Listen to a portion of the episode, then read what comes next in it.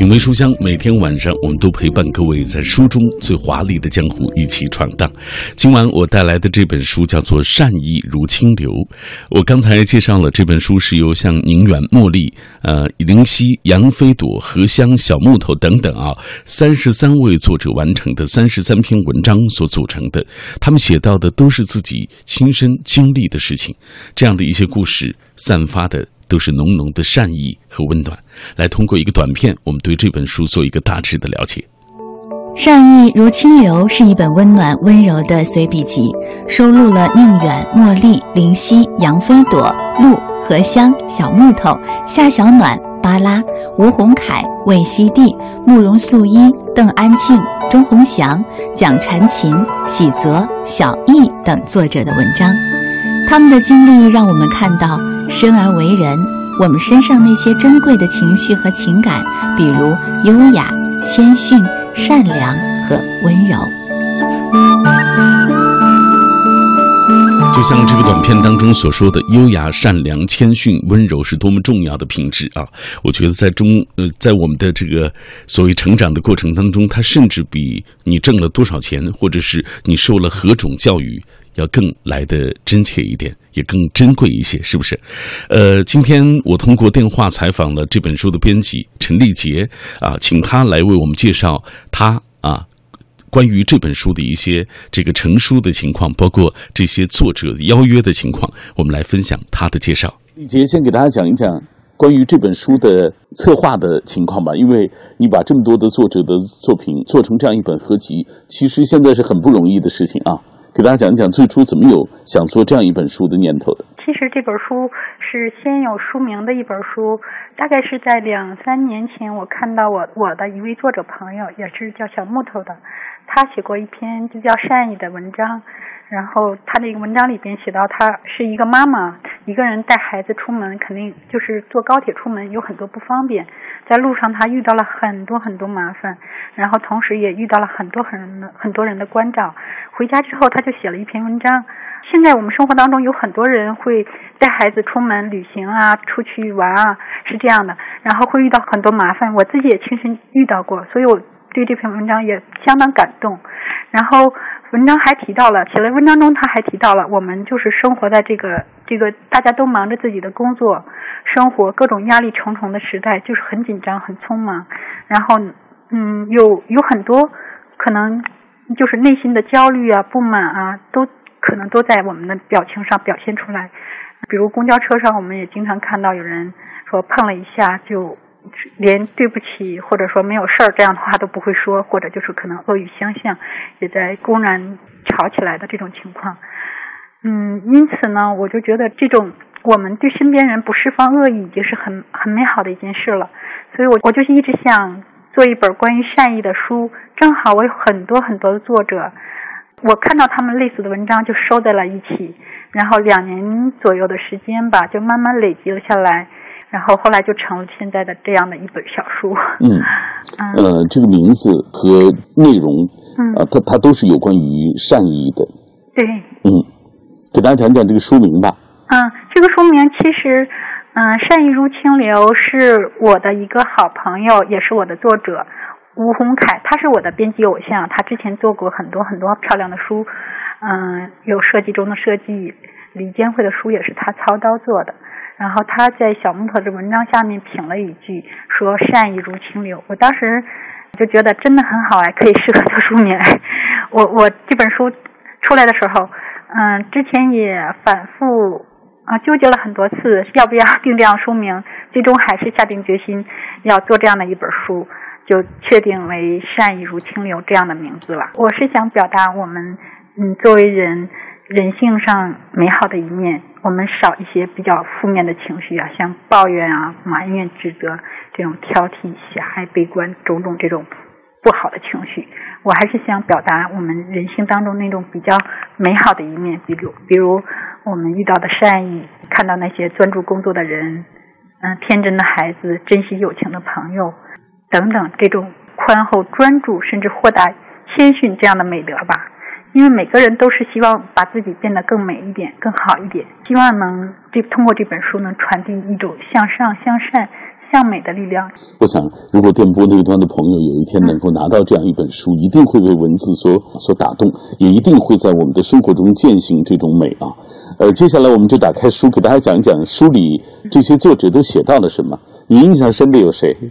我印象深的是像叶春，嗯，写的路，还有茉莉、尤里、宁远，嗯，还有荷香，他们这几位是我特别喜欢的文章。嗯，给大家讲一讲。呃，刚才你说的叶春这篇，叶春写的是我和我的朋友小叶子。嗯，叶春这篇文章，它的标题是我和我的朋友小叶子。他这个，嗯，是他自己亲身经历的事啊。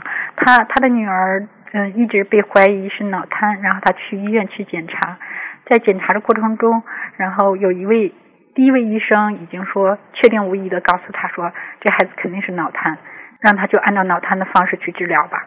然后这个妈妈就不相信，然后就就不停的找那个嗯特级专特级专家去给他看。嗯。后来终于终于等到了那个那个那个那个条子。他在等待的过程中，有一幕是这样的情景，我印象特别深刻。嗯，在等待这个特级专家进那个诊室之前，然后在走廊里，因为都是各种脑瘫的孩子，奇形怪状的，然后他也就是特看着特别揪心，特别难过。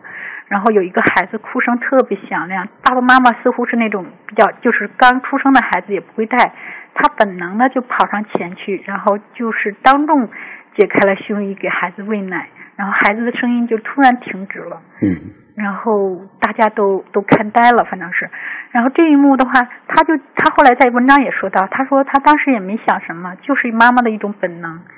其实我在这个故事里边，我我我对这个故事感受是特别深的。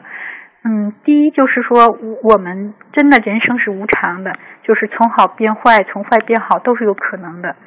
嗯，在顺境当中，我们应该思一些无常；然后逆境中，我们应该考虑考虑因果。就是命运真的很残酷，就像我们嗯渡边和子的有一位作者渡边和子说的这一样，就是命运很残酷，但是天意是温暖的。嗯，这个故事第二点，我觉得还是说坚持或者说执着也是一种力量和美德。像如果叶春不坚持，就确信第一位医生的话，嗯，放弃对孩子的治疗，可能就当成一个脑瘫孩了，就没有现在叶子的健康。其实今天正好是小叶子的生日，在这里我也表示对他最美好的祝福吧，让他一直快乐健康下去。第三点，其实通过这个标题，我们也能看到叶春这位妈妈，她是怎么看待她和女儿的关系的。她是把她当成朋友的，嗯，这是很难得的。我们父母很多都是可能是管制，是你是我的，我的孩子，对，大多数是这样。嗯，所以这是这样的一个故事。嗯，所以这个标题叫做《我和我的朋友小叶子》，你看多温暖啊！我们再给大家讲一个故事吧，就是陆写的那篇《我被这位孤独的老人温暖了》。他原本是想去温暖那个老人，却没想到被那个孤独老人温暖了他。这个故事是这样的。陆他本来去接受朋友的拜托，去上海拍这位老人，说把他的一种孤独的情绪啊和感觉拍出来，体现一个老人的这种生命晚年的孤独和苍凉的。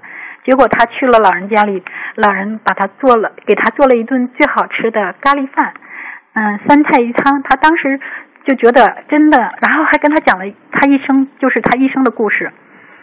嗯，后来他就。后来回去回去的路上，他就想，我不能把这种孤独和这种苍凉的感觉让老人看到，所以就嗯拍摄照片选取的时候，把这种美好的、善良的 这种嗯，就是把老人传达他说的爱和他自己的善意揉进去了，然后是一一个美好的结局，是这样。嗯嗯，我们再给大家讲讲宁远的这篇吧。呃，说实话，看的有点让人难受啊。就是我承认此刻我的无力。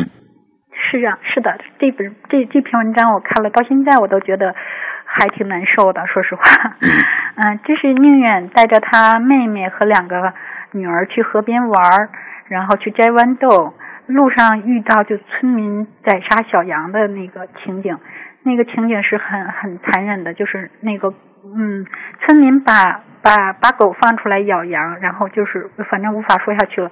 这个他的女儿大女儿一直因为看到这个情景，就是一直情绪很低落。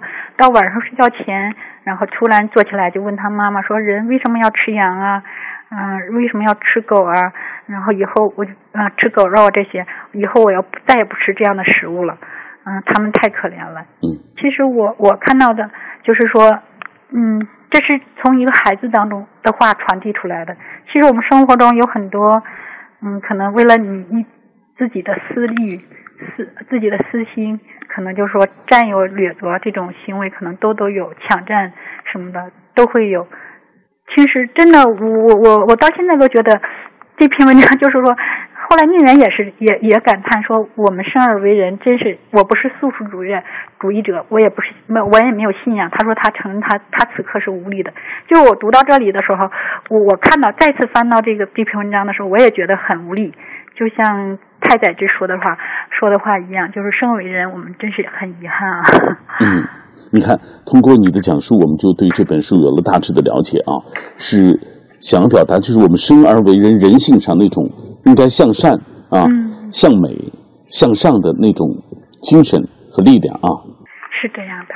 嗯，真的希望这本嗯不功利的书能给大家传递一丝温暖，在这么寒冷的冬天。丽杰先给大家。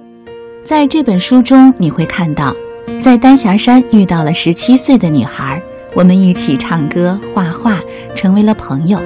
她单纯善良、爱笑，犹如一个天使。后来才知道。她只有七岁的智商。去上海拜访一位孤独的老人，他给我做了一顿记忆中的美味，也给我讲了他跌宕起伏的半辈子。本想给老人带去温暖的我，却被他温暖了。女儿被怀疑脑瘫，在医院检查的时候，给一个真正的脑瘫儿哺乳。无常的人生里，我们有力量自爱，爱人。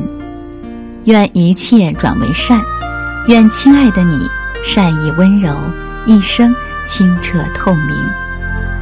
刚刚我们听到的就是这本书的编辑陈立杰为大家介绍了《善意如清流》这本书的成书的过程，关于生死、孤独。温暖、关爱、善意和赤子之心，这些美好的词汇以行动贯穿在这本小书当中。很多的故事和人，就如同你我身边发生的点滴，被这些优秀的写作者安静的记录，让我们感到生而为人，每一个人身上具备的那些珍贵的情感和情绪，比如说优雅、谦逊、无私和温柔。其实，在这样一个写作并不十分理想的环境当中啊，这些写作者心留一处清凉，远离热闹，关注内心，记录下点滴，向外界分享这个世间的善意和美好，这本身也是一种美好的事情。呃，今天在我们节目进行的过程当中，我们也邀请电波那端的朋友能够加入到我们的电波中来啊，我们的节目中来。今晚在这样一个充满感恩的日子当中，你想对哪一个给你善意和温暖的人说一声感恩？呃，也请你把你们的故事通过。啊，微信、微博的方式来跟我们更多的朋友一起来分享。竟然，我们依然会在所有转发并留言的朋友当中，要选出五位幸运听众，为他送上《善意如清流》这本书，来分享各位的留言吧。慈雅云，她说：“我们高中的时候，我是一个农村来县城读书的女孩子，没有出色的外表，不会打扮，也不懂得如何讨人喜欢。我住宿在学校，冬天常常感冒、咳嗽、打喷嚏。”头昏很难受，他是我的同桌，是一个让人温暖的大男孩，挺感谢他的。每一次都从家里给我带来姜开水，那一刻感感觉友谊真的是可以甜到发糖的那个是那个味道。姜开水很暖心的辣，那是多美好的一件事情。旧城安良说：茫茫人海中。最是你那回眸一笑的瞬间温柔，有如江边杨柳垂下的娇羞，让我尘封已久的心灵展开。感谢上天让我遇到你，我以感恩的心给你送去感恩节的祝福，祝福你永远的幸福和快乐。人生四驿站说最想感谢的是爸妈，是他们带我来到这个美好的世界当中。当我呱呱坠地的时候，他们抚养我长大，供我上学。啊，教我做人。虽然他们的文化水平不高，但他们教给我很多啊，别人不懂的这些道理，才成就了现在的我。我咿呀学语，他们教我说话，教我最基本的道理。还要感谢我学生生涯的老师刘老师、何老师，他们成就了现在的我。对我觉得，感恩我们生命路上遇到的每一个曾经帮助过我们的人，多重要，是不是？呃，钱小木他说，一切都是最好的安排，无论是过去还是现在，亦或是未来，无论是悲伤还是欢喜，亦或是平淡，都要感恩。麦青小鱼儿说，很感谢邻居奶奶。以前在我最辛苦的那几年，她给了我很多关怀，我一直铭记在心。随着年龄的增长，奶奶的身体状况大不如前，反过来我已经照顾她十年了，用爱回报这份爱，这是我认为对感恩最好的一种诠释。多好，用爱回报这份爱。啊，把你的爱继续的传递下去，传递给更多的人，让他们也感受到这种温暖，然后他们感受到温暖之后，再去传递给身边的人。这个世界，我觉得美好就美好在这里。还有，这是 Mary 姑娘，她说：“感恩我最亲爱的闺蜜吧，从初中到大学毕业工作，从同学到同事，一路上都有她，呃，她都在我的身边陪伴着我。”我们俩一起走过这么多年啊，一直都是他在照顾我，遇到挫折也是他在鼓励我。感恩有你，让我的人生更加的美好。接下来我们要分享的这段故事来自于思念，只愿为你。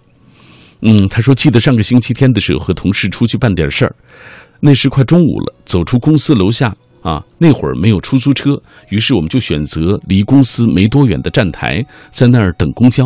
没一会儿，公交车就来了。我们上车之后准备投币，才发现我和同事兜里都没有零钱。同事急了，拿出一百元找身边的人换零钱，大家都说没有。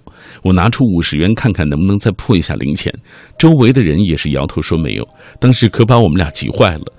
呃，因为坐车不可能不给钱。不一会儿，在下一个站台上来了一位老奶奶和一位老爷爷，我们俩就起来给他们让座。还是找周围的人换零钱。我们说哪怕十块钱都行，因为我们快下车了。这时老奶奶知道我们在换零钱，于是对我们说：“姑娘，我帮你们付钱吧。”我们俩都说不用。老奶奶说：“看你们俩姑娘挺不错的啊，谁还没个为难的时候，就不要拒绝我的好意了。”于是老奶奶投了四块钱。我们当时太感谢那位老奶奶了，说了很多感谢的话。呃。这是一位善良的老人，直到现在想起来还是很感谢他，祝福他平安、健康、长寿。你看，来自陌生人带给我们的温暖。下半时段其实我也准备了一段故事啊，来自于《善意如清流》这本书当中，也是陌生人带给这位写作者真实的感动。好，下面这段来自于念喜，他说：“怀抱感恩之心，对父母、对师长、对朋友，还有对千里之外的你，谢谢那个心爱的人，感恩身边每一个人，因为是他们成就了我们的人生。当然，也要感谢电波那一端的你们，让我在这座城市当中工作有了价值，努力有了方向。”前行有了动力，虽然广播这种特殊的介质让我们看到看不到彼此，但是能够感受到各位发来的每一条微信、微博，通过每一次互动，感受到来自于你们的关爱。各位，感谢你继续停留在我们的声音世界当中，这里是。中央人民广播电台文艺之声的品味书香，我是小马。每晚我都带来一本书和各位一起来分享。希望在这样的过程当中，通过文字的滋养，让你看到更广阔的人生，也能够战胜自己生活当中的那些小困难啊，迎接更美好的明天。今晚分享的这本书《善意如清流》，一本温暖的随笔集，收录了三十三位作者的三十三篇文章。呃，当然，在节目进行的过程当中，因为今因为今天这个特殊的日子啊，请各位也来对曾经给你温暖或者是感动的，或者是善意的那个人说一声感恩。他可能是你的父母、你的朋友、你的同学，你一路成长的。那个闺蜜或者是哥们儿，也可能是陌生人。来看各位的留言吧。今天很多朋友都在这样一个难得的日子里，为自己的亲人朋友送上祝福。这段来自于木西，他说：“每一个人的出现都是缘分，都值得感恩。前世若无相约，今生又怎会相见？感恩遇见，感谢记得，感谢生命中有你们最亲爱的人。”白雪的妹妹说：“感恩于父母抚养我们成人，感恩于老师帮助我们做人，呃，感恩生活的历练让我们成长，感恩失败的考验让我们懂得珍惜，感恩朋友的帮助让我们战胜一切，祝大家每一个日子都拥有感恩的心。颠颠飞扬，那年从武汉到南宁的列车上，半夜里缩着身体正在睡觉，突然有人在我身上盖了一张被子。我惊醒的睁眼一看，原来是旁边座位一位老妈妈在给我盖被子。当时心里真是一暖，瞬间感觉到原来人间还是充满了爱的。感恩，想对那位不知名的老妈妈说一声谢谢，感谢这一路走来遇到的每一个好心人。每天在这段电波当中，我和很多朋友一路同行，我也认识了很多很多的好朋友啊。今天也看到他们发来的文字。沂蒙山小调他说很喜欢你的节目，以前从千里，后来知道书香，现在每天都会为你而准时守候，就像老朋友之间的约定。有你陪伴的阅读时光，更喜欢看书了。呃，渐渐的每一次书啊，带给我的心灵感受也更深了。谢谢你，啊，当然也谢谢沂蒙山小调，谢谢苏北草根新闻，呃，还有小兔子，还有甘肃糖糖等等等等啊。御姐天堂范儿，他说有一年我们去灾区送物资，到其中的一个受灾点，一个年过八旬的老人主动过来帮助我们搬运物资。我们都说您这么大年纪了，就歇着吧，有我们呢。老人却说我是老党员啊，就得起带头作用。呃，听他们村的村民讲，老人年轻的时候就这样。啊，村里有什么事儿，他都冲在最前面，感恩生命中遇到的这些普通人，而这些平凡的感动就来自于他们。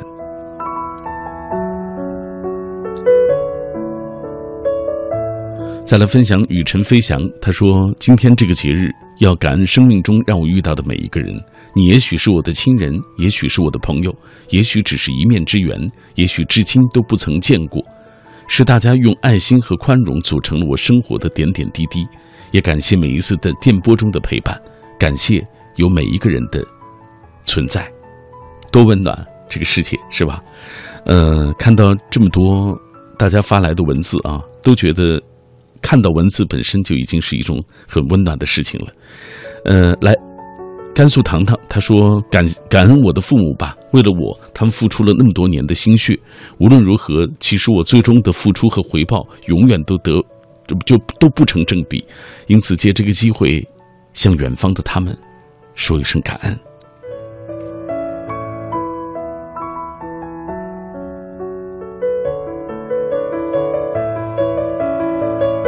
再来分享梁小贤，他说：“感恩父母的养育之恩。”感恩亲人背后默默的支持，感恩生命中遇到的每一个人，祝福大家都有好运。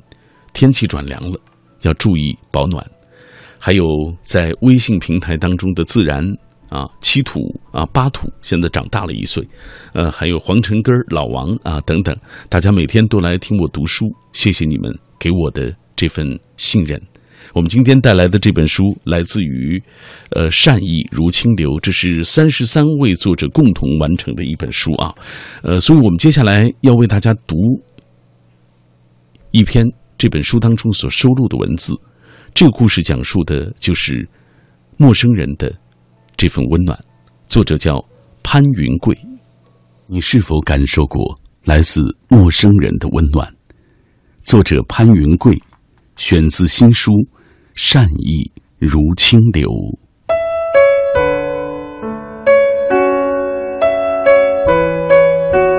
那年冬天，我去哈尔滨见一个朋友，途中发现自己手机落在家中，但心想着，朋友应该会在约定好的时间和地点等我吧。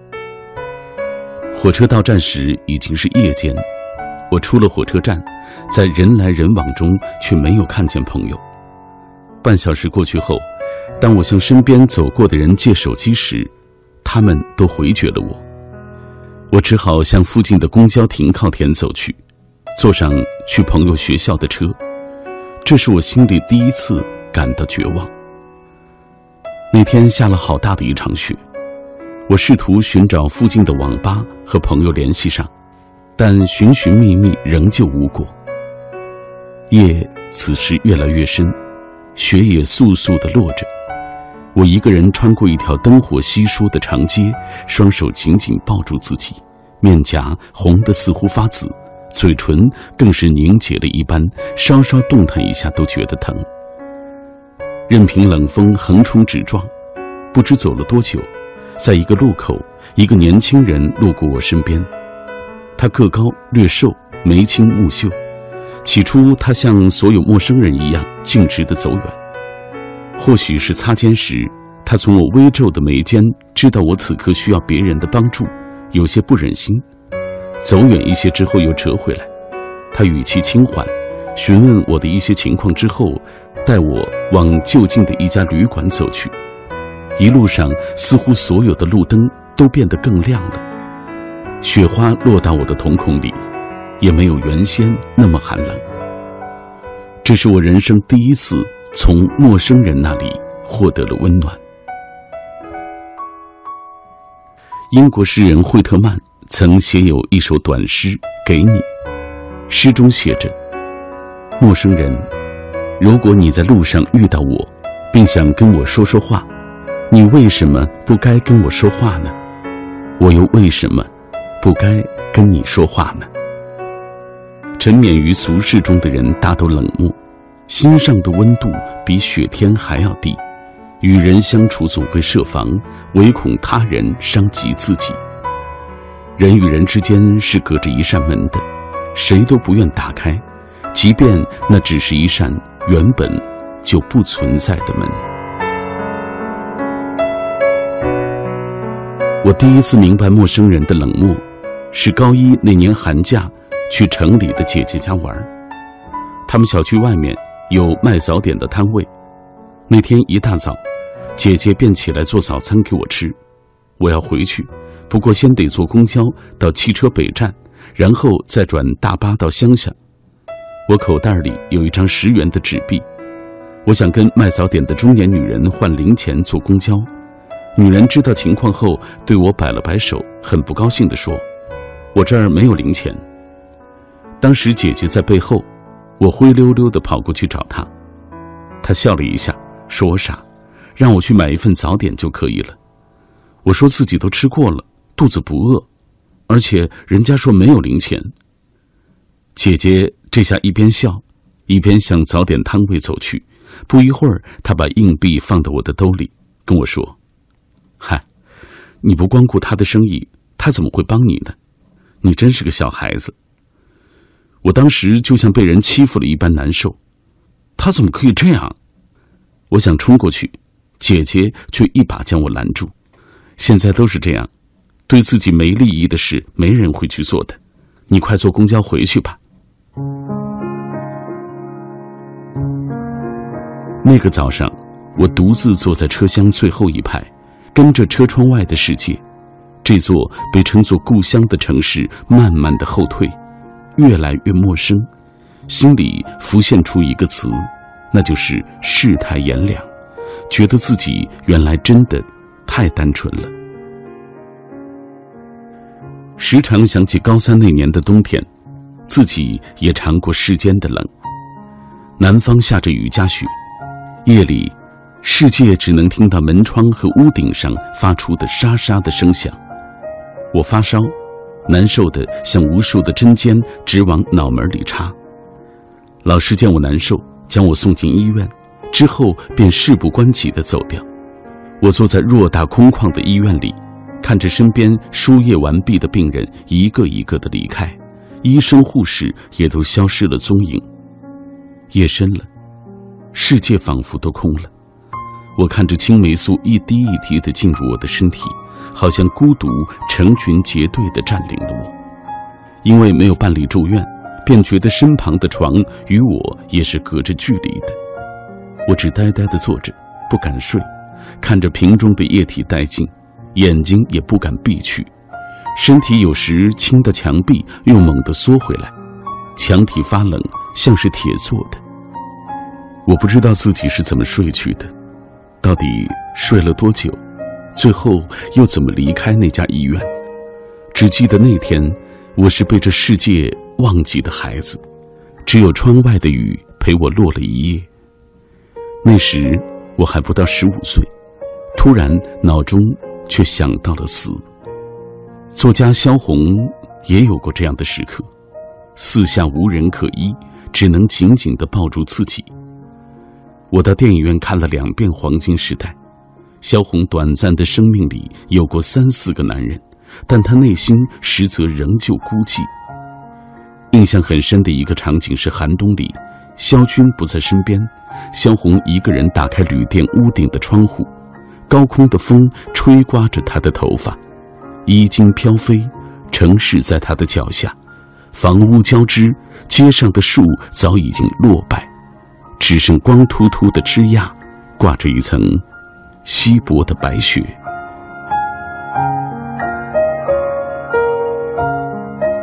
那天，陌生的年轻人将我领进一家宾馆，知道我身上的钱不够，为我垫了房费。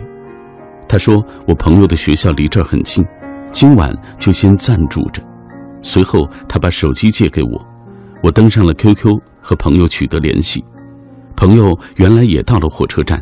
只是一直没打通我的电话，在门口等了一会儿，心想或许是我有事没来，自己又回去了。我们约好明天见。把手机还给陌生男子的时候，他让我去洗热水澡，然后好好休息。我点点头，随后捣鼓着行李，拿出衣物，羞赧地望着他。他站在角落里，倒好开水递给我，我冲他笑笑，接过水杯。手心突然间暖了起来。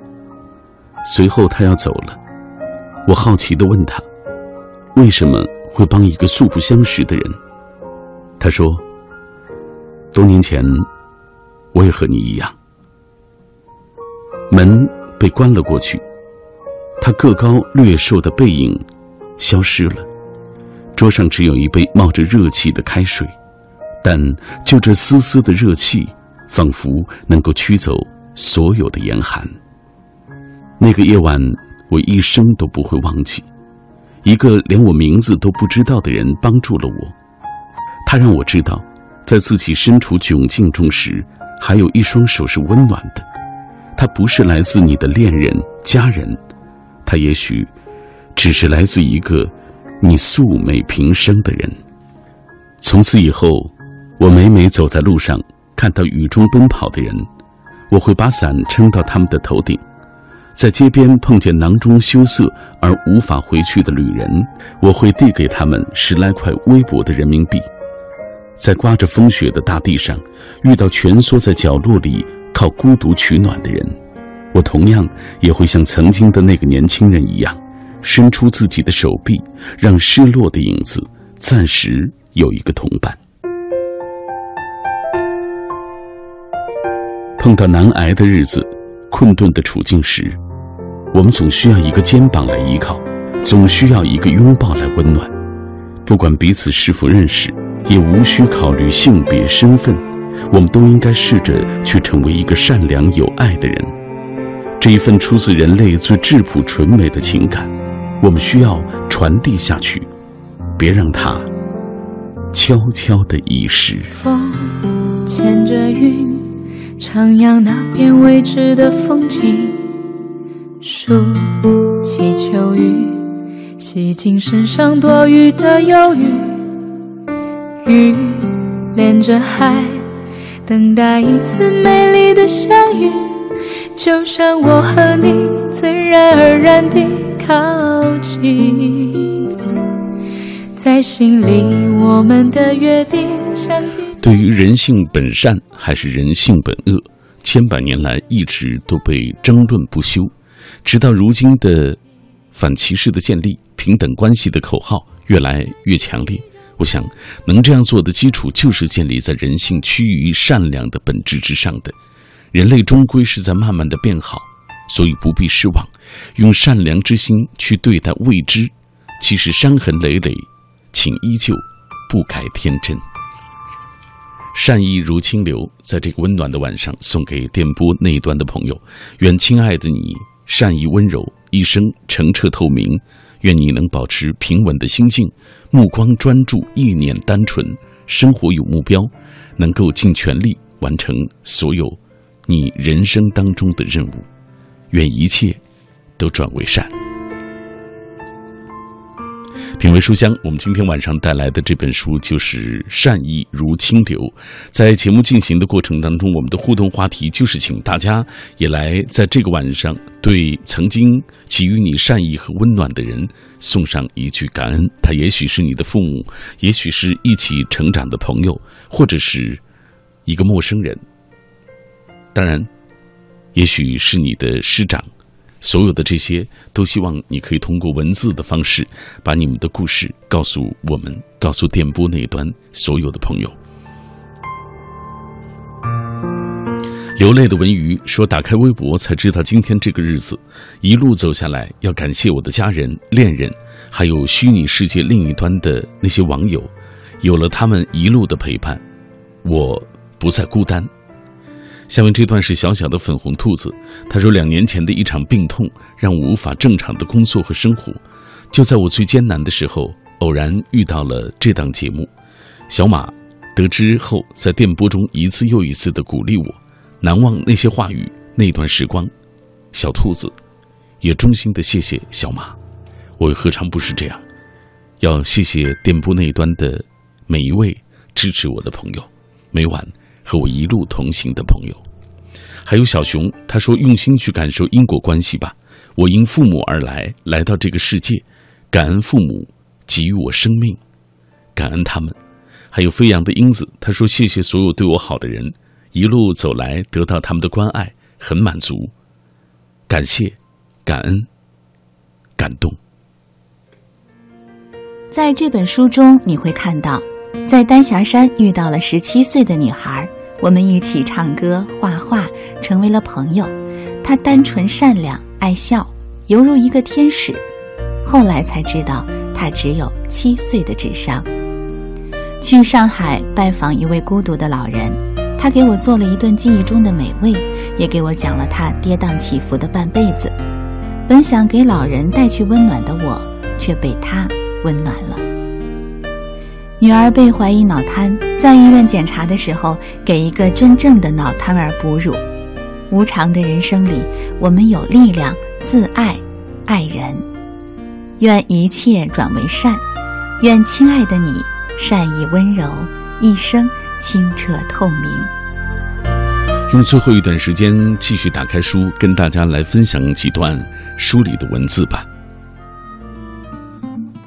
来。把孩子给我，他饿了。在那样一个充满了哭声和脑瘫婴孩的长廊里，我第一次也是唯一一次的袒露乳头，当众喂奶，就那样自然的发生了，没想那么多，这就是哺乳妈妈的本能驱使。这是《善意如清流》这本书当中来自作者叶春的一段细节描写，他被安排到了整本书的末篇，读完它。你会被一个母亲的善良所感动，也被人世无常之后的大爱所触动。这似乎就是一个女人的本能，他们会无意识的在某一时刻和地方将母性的光辉散发出来，给予熟悉和温暖的人。比如慕容素衣笔下的那位丽江的阿婆。七十多岁的老人无私慷慨、热心肠地帮助住宿的游客张罗打理各种事情，将自己的关爱之情传递给每一位过路的旅行客。他们去束河回来晚了，没有打电话回来，阿婆就埋怨带团的大叔做事不地道，为什么不去束河接他们？去香格里拉游玩。阿婆进屋找厚毛衣让他套上，并帮忙找了一瓶氧气给他，帮忙支付了二十五元一碗的米线，抢着背重重的行李，准备好零钱让他们上车。阿婆的这些举动好的离谱，这些善意和温情被细心懂得感恩的作者也一一的记录下来。阿婆当游客当孙女当女儿，游客当拿她当妈妈当奶奶。并经常收到从全国各地寄来的信件和包裹，那一刻，暖意如清流，善意如光火，得以传递和照亮。或许正是这些温暖的情谊，让人感到丽江再也不是那个商业名城，而是一个散发着浓浓亲情的家园。而旅客们也因为这些来自陌生人的善意，才让更多活着的人触碰到了那颗彼此被需要的神情。它是来自精神深处最温热的情怀，而且不容被质疑，就如同我们不需要质疑所谓人性本善，还是人性本恶一样。这，就是我们今晚介绍的善意如清流。